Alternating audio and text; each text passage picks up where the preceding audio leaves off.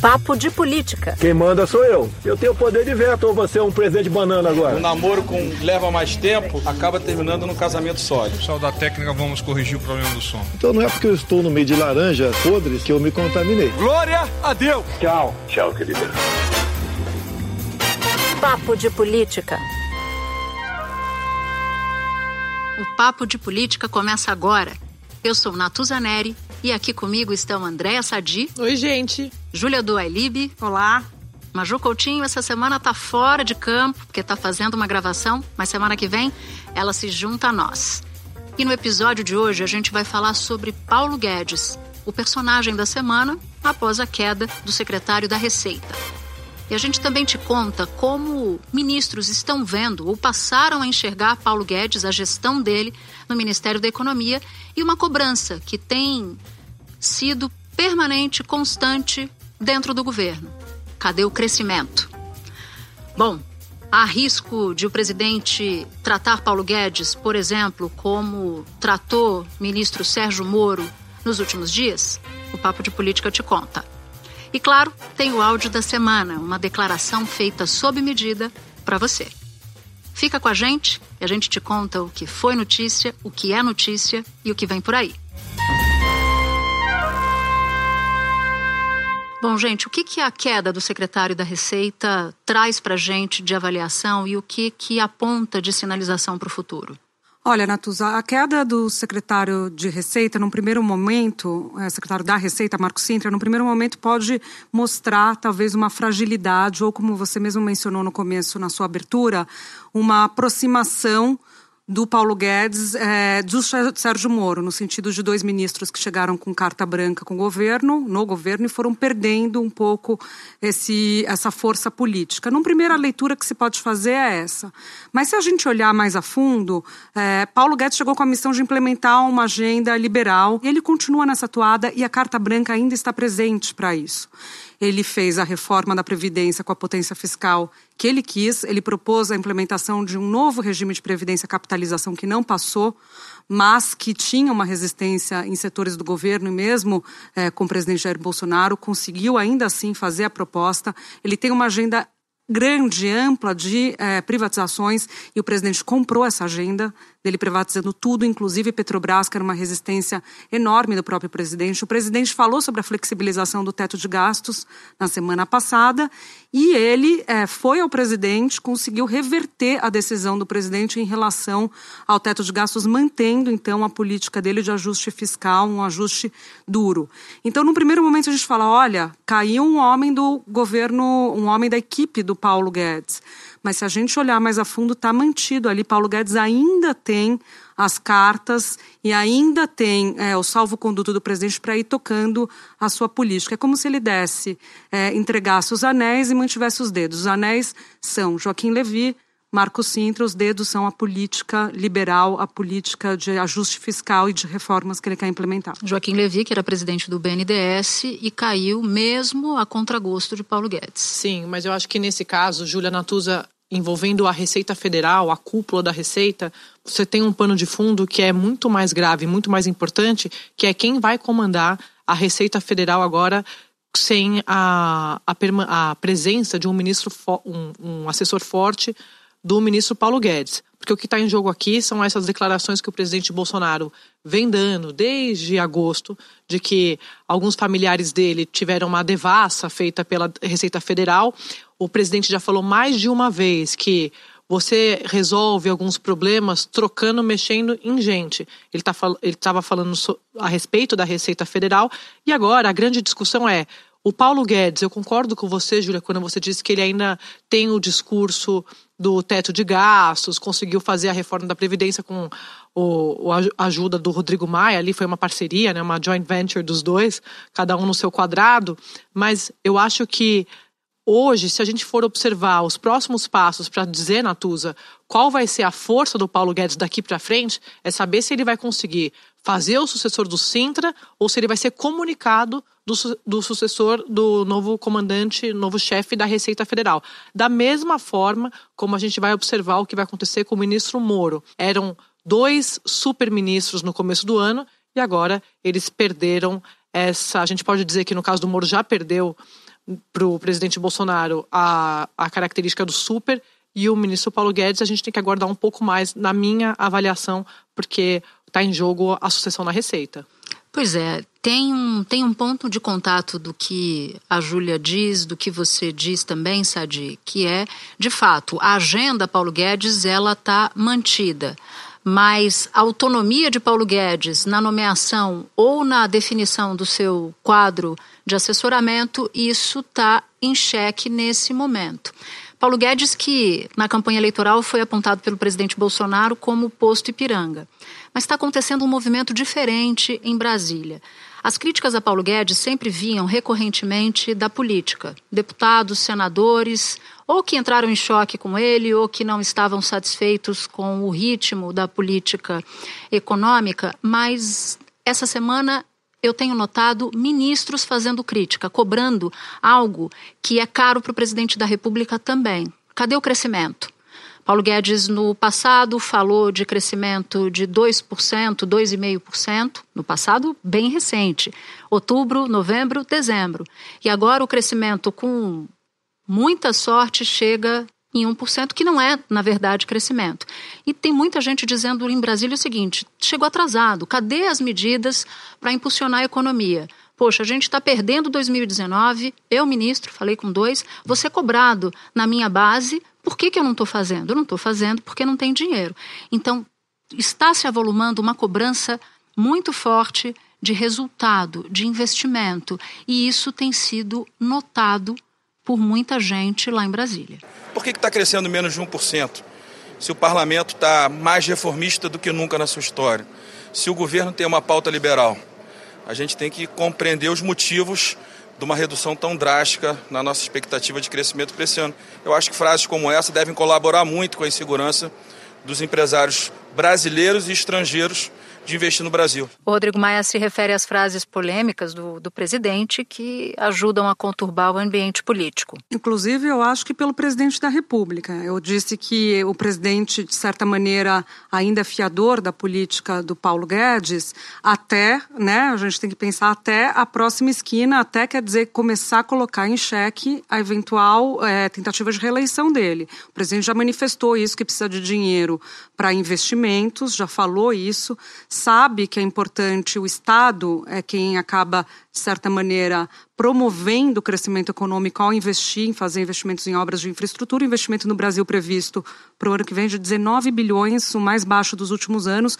O país não tem muitos mecanismos para fazer política anticíclica, porque está quebrado, com um déficit de 139 bilhões para ser cumprido nesse ano. Então, realmente, tem uma camisa de força aí. Então, o presidente está dando aval para ele, apostando que em algum momento esse programa de reformas e de ajuste vai dar um retorno para ele. E era o que se esperava, né, Natuza? Só complementando a questão das reformas, vai votar a reforma da Previdência, o crescimento vem, a confiança do empresariado volta, se investe e a roda da economia gira. E não é necessariamente o que aconteceu, mas a gente tem que lembrar que tem uma crise internacional que não estava prevista também. Exato. Mas tem uma coisa diferente em relação a eles, dos demais auxiliares do Bolsonaro, que é o seguinte se chegar num ponto em que o ministro Moro ou o ministro Paulo Guedes eles estejam para sair do governo, como será essa saída? Eles vão pedir para sair ou serão demitidos? Todos os políticos com quem eu conversei ao longo das últimas semanas acham que eles teriam de pedir para sair, que o Bolsonaro dificilmente demitiria o Moro ou demitiria o Paulo Guedes. E aí que está o problema. Porque como ele vai demitir um ministro que foi avalista dele no discurso do combate à corrupção durante a campanha. Claro, ele convidou o Moro depois, mas no começo do governo, ele de fato conseguiu incorporar da melhor forma o discurso do, do candidato do combate à corrupção já como presidente. E o Paulo Guedes, Júlia, você falou do mercado, dos investidores, como a gente sabe, foi avalista do presidente com os empresários, o mercado financeiro. Então, é, eu acho que é muito mais sensível a questão do, de um eventual desgaste do Paulo Guedes e do Moro no discurso do presidente e também em como seria eventualmente a saída desses dois ministros. O ministro Paulo Guedes já falou diversas vezes, nunca escondeu para ninguém, que se ele não pudesse implementar a política econômica dele, que ele sairia. Vocês acham que eu vou brigar para ficar aqui? Essa é uma das falas que Paulo Guedes já deu diversas vezes no passado. Na verdade, o que aconteceu com o Moro acaba sendo pedagógico. Lá no Ministério da Economia, por exemplo, teve gente essa semana que me perguntou: mas será que pode acontecer com Paulo Guedes o que aconteceu com o Moro? Porque a gente agora aqui ficou um pouco inseguro. Porque se houve o desgaste do ministro Sérgio Moro, muitas vezes pelas, pelas palavras do próprio presidente, o que, que blinda necessariamente Paulo Guedes? E um ministro disse o seguinte: é como se o governo, um ministro que é contra tá, o uhum. enfraquecimento desses dois pilares, que é como se o governo fosse um banquinho de três pernas. Uma perna é da economia, Paulo Guedes, uma perna é do Sérgio Moro combate à corrupção e uma perna do Bolsonaro que é de costumes. Não dá para perder nenhuma dessas pernas, porque o governo passa aí muito mal. Agora, que está batendo essa insegurança a partir da conduta com Moro no Ministério da Economia, está batendo sim. O que, que assessores econômicos dizem? Que, de fato, estão enxergando uma pressão maior da política e de colegas nos outros ministérios, mas que setembro vai dar uma boa melhorada porque teve descontingenciamento, desbloqueio de orçamento. Mas que no ano que vem não é descartável a possibilidade da economia não render ainda os frutos que a política precisa. E como a Júlia citou, um investimento de 19 bilhões é muito pouco. Uhum. Então há quem trabalhe no Ministério da Economia com o seguinte cálculo: a gente precisa aumentar o investimento para cerca de 50 bilhões, de 19 para 50, porque aí a coisa calma. Senão, pode ter aí uma, uma espécie de tempestade que deixe Paulo Guedes ainda mais no foco e que eleve a cobrança sobre o ministro da Economia. O jornalista Thomas Trauman escreveu um livro chamado O Pior Emprego do Mundo. Quando eu fiz a pesquisa para o meu livro, um dos eixos foi tentar entender se havia alguma regra na relação entre o presidente e o seu ministro da Economia, ou da Fazenda, conforme a época. E de Delfim Neto, em 1967, até Henrique Meirelles, em 2017, eu observei que essa relação é a mais delicada e tensa de qualquer governo. Muitas vezes, o sucesso de um governo se define de como o presidente e o ministro resolvem as suas diferenças. Porque todo ministro da Economia assume com uma emergência para resolver. O ministro já entra devendo, já entra na pressão. Isso já foi com a inflação, já foi com a dívida externa. Hoje, com o Paulo Guedes, é de um lado a questão fiscal e a outra a retomada do crescimento.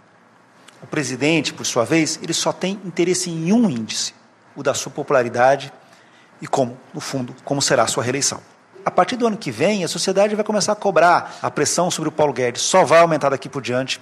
Não é por, e não é por acaso que eu acho que ele tem o pior emprego do mundo. Eu lembrei de uma história também, lá no começo das discussões sobre a reforma da Previdência, o presidente não se manifestava muito claramente uhum. sobre as reformas, usava as redes sociais para falar de N assuntos, menos da reforma, e o Paulo Guedes teve uma conversa com ele, conversou, estiveram juntos para falar exatamente o que ele via sobre esse ponto, que é, se não for aprovada a reforma da Previdência, o país vai quebrar uhum. e o seu mandato pode correr risco.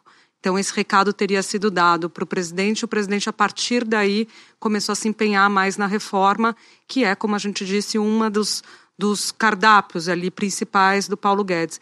Junto com isso, queria entrar só na CPMF, Natuza, porque eu estava falando de como ainda, de certa maneira, o programa de Paulo Guedes é, é, abraçado por Bolsonaro, aí podem me questionar, mas a CPMF, essa semana o presidente disse que não vai ter.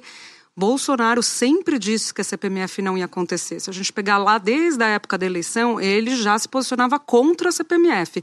É um trabalho diferente, nesse caso de convencer o Bolsonaro a topar a CPMF. E aí Marco Sintra caiu, por causa da CPMF também, mas também por causa de pela avaliação no governo que se faz de que ele não controla a receita, de que o governo queria mudar cargos da receita como a Receita Federal no Rio de Janeiro e não conseguiu alterar isso, mas a CPMF, que foi a gota d'água, continua no radar da equipe econômica. Uhum. A apuração que eu tenho aqui, olha, nesse momento a gente fica, deixa um pouco de lado tal, mas a CPMF é fundamental para se financiar esse fim da contribuição previdenciária sobre a folha de pagamento, que é o que o Paulo Guedes considera o mais nocivo uhum. para a geração de emprego hoje. Mas até para a gente lembrar, Júlia, o presidente chegou, tudo bem, discurso de sou contra a CPMF, até brinquei essa semana que o, a saída honrosa desse caso todo foi para a CPMF. Tem uma frase do presidente que não sai da minha cabeça, que alguns interlocutores reproduziram essa semana quase como um, um sinal de, de aflição. Eu fiz tudo que vocês mandaram, eu fiz tudo que vocês pediram. Eu comprei todos os bilhetes premiados do ministro Paulo Guedes ou da equipe econômica. Quando eu vou poder investir?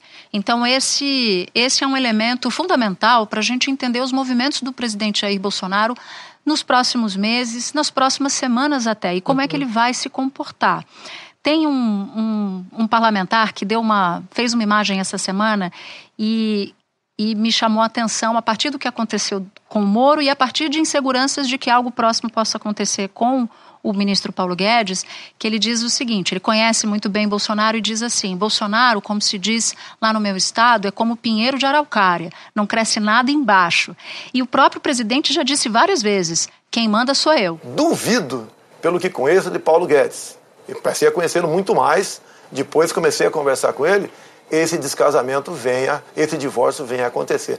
O único insubstituível nessa história sou eu. Então, tem um elemento aí de que o Bolsonaro dá a carta branca, mas em algum outro, ou em algum outro instante, ele deixa muito claro quais são os limites do, do posto Ipiranga, do ministro Sérgio Moro. Só que tem um fato, Júlia. O posto Ipiranga, neste momento, com desemprego em alta, crescimento ainda muito enguiçado, está com a bomba de gasolina vazia. Pois é, daí que vem essa pressão para que haja uma alteração na política econômica, que haja uma flexibilização do teto de gastos para possibilitar que os investimentos sejam feitos, mas o Paulo Guedes está confiante na política econômica dele. A equipe econômica acredita que os últimos indicadores, o crescimento do PIB no segundo trimestre, os últimos dados do IBGE sobre serviços, sobre comércio, é, são dados positivos, tanto que houve uma nova revisão do crescimento do PIB, que isso já apontaria para um início de aceleração. Mas ainda assim é muito frágil. De qualquer maneira, mesmo sendo frágil, não há no é, horizonte qualquer possibilidade de alteração dessa política econômica. De fato. Paulo Guedes continua implementando o seu programa e, ao que tudo indica, ele ainda tem a chancela do presidente para isso, porque o presidente sabe que ele também tem o respaldo dos empresários e do mercado, apesar do crescimento baixo, por causa do Paulo Guedes. Mas você falou assim, Natuza, ele tem carta branca, o Moro também tem carta branca até um limite. De fato, eu diria para vocês que tem um limite também em relação ao alinhamento, ao alinhamento ideológico. No caso do ministro Paulo Guedes, ministro da Economia, a gente acompanhou a repercussão na semana da declaração que ele deu a respeito da primeira-dama, a Brigitte Macron. O Macron falou que estão botando fogo na floresta brasileira, o presidente devolveu. Falou que a mulher dele é feia, por isso que ele está falando isso. Tudo bem, é divertido, não tem problema nenhum. É tudo normal e é tudo verdade. O presidente falou mesmo, e é verdade mesmo, a mulher é feia mesmo. Eu estava até conversando com alguns políticos que estavam constrangidos, estavam achando aquilo muito complicado, delicado. E aí eu vi de uma especialista uma frase que eu queria colocar aqui no pod, que é assim, não é gafe. A gente não viu uma frase, isso me chama muita atenção, gente, de ninguém no governo para criticar a declaração do ministro Paulo Guedes.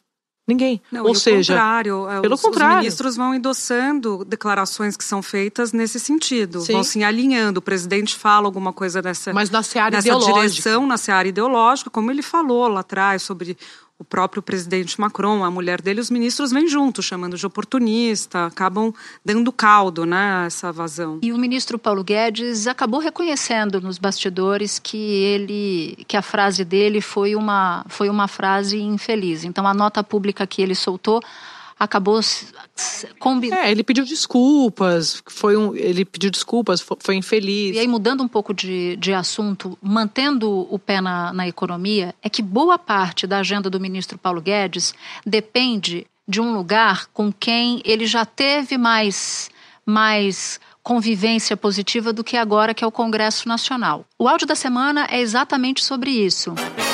E eu acredito que isso está sendo tão bom para o parlamento que nós não queremos mais aquele presidencialismo de coalizão. O parlamento, tendo autonomia para decidir o que quer, está numa posição muito melhor junto à sociedade e junto às conquistas que pode trazer para o Brasil. Bom, áudio da semana é do deputado Ricardo Barros, do Progressistas do Paraná. E me lembra uma música, Sadi. O que, que eu vou fazer com essa tal liberdade? Sadi, você viu que ela jogou pra mim, né, Júlia? Porque vocês duas são do pagode, né, Não, gente? Essa é uma ela- realidade. Outra, abra suas asas, sol- solte suas feras. Disco é, disco é do tempo da Júlia. Exatamente. Ela quer, ela não quer se turmar, né? vocês jovens são do pagode. Mas Tá não, bom. eu não sou do pagode. Ela é da sadia do Eu pagode. sou de tudo, queria dizer isso pra vocês, porque eu sou- morei tanto tempo em Brasília que eu sou o quê? Uma pessoa que eu tenho essa articulação com todos as, ah, os, os gêneros musicais. Suas Mas- bases aliadas. Bases né? aliadas. O Ricardo Barros, é- é essa frase que a gente ouviu agora, foi, é o relator, foi o relator do abuso, do projeto de abuso de autoridade, pra gente lembrar aqui. Eu brinquei que abra suas asas, solte suas férias, porque o Congresso, muito independente, também aprova, tem a sua própria agenda, isso tudo é verdade. Eu acho interessante isso que vocês estavam falando sobre como o Congresso agora é, compra as pautas de é, Paulo Guedes. Da onde veio isso? Né? Porque tradicionalmente o Congresso brasileiro era conservador, era corporativo, contra privatizações, mais estatizante, mais intervencionista. E o, o- a crise econômica que é aberta a partir de 2014 com o PT, com a implementação da nova política econômica, a nova matriz econômica e tudo mais, leva a um desgaste tão grande que o Congresso muda de cara em relação à política econômica e começa a topar mais a política liberal e isso é encampado, de certa maneira, pelo Rodrigo Maia. Isso que é o mim grande. é chave. é a chave E a chave, sobretudo, para entender o seguinte: por que, que não melhoramos mais na economia até essa altura do campeonato? Porque, bem ou mal, o presidente Michel Temer entrega esse avião com o bico, com o nariz apontado para cima, uma economia crescendo. A expectativa com a eleição do Bolsonaro faz os mercados ficarem muito animados, e aí, de repente, a gente está aqui, setembro, falando de um 2019 que, nas contas do próprio governo, está praticamente perdido. Mas isso aí explica também, gente, a convergência da pauta do Rodrigo Maia com a agenda do Paulo Guedes, explica também porque o Paulo Guedes, neste momento, ele sofre menos desgastes do que o Moro. Se tem uma coisa unânime no Congresso hoje, é que os deputados e os senadores, os principais líderes, né, quem de fato dá as cartas por lá, é esvaziar a agenda do ministro Moro, o que não acontece com o Paulo Guedes por conta disso que vocês falaram. Agora, Natus, isso que você colocou da por que, que não está crescendo, acho que é o grande questionamento que todos os economistas fazem. Inclusive, o Papo de Política podia chamar um aqui para a gente conversar a respeito, que é uma coisa do crescimento mundial. Mundo com baixa inflação, mundo com taxa de juros baixa e os crescimentos sejam sendo revistos. Tem uma questão maior ali que vai para além das escolhas feitas da política econômica brasileira, que você pode até criticar, falar que falta investimento público e tudo mais, mas tem uma coisa maior nesse momento no mundo que impede outros países também de crescer. E o nosso papo de política termina aqui. Eu agradeço aos incríveis trabalhos de edição de Henrique Picarelli, roteiro e produção Daniela Abreu, sonoplastia Daniel Costa, edição de áudio Fábio Cameia, assistente técnico Jorge Tonelli e supervisão de Cadu Veloso. E você já sabe, todos os episódios do Papo de Política estão no g1.com.br barra podcasts ou no seu player preferido. A gente se encontra aqui, na semana que vem. Vamos ver o que, que vai ser. Muita Talvez coisa, esse gente. seja. Muito assunto. É muito assunto. Como diria Ivete Sangalo, vocês não sabem porque não é do gênero musical de vocês. Não é da nossa idade, né? Não, Ivete Sangalo, ela é atemporal, amor.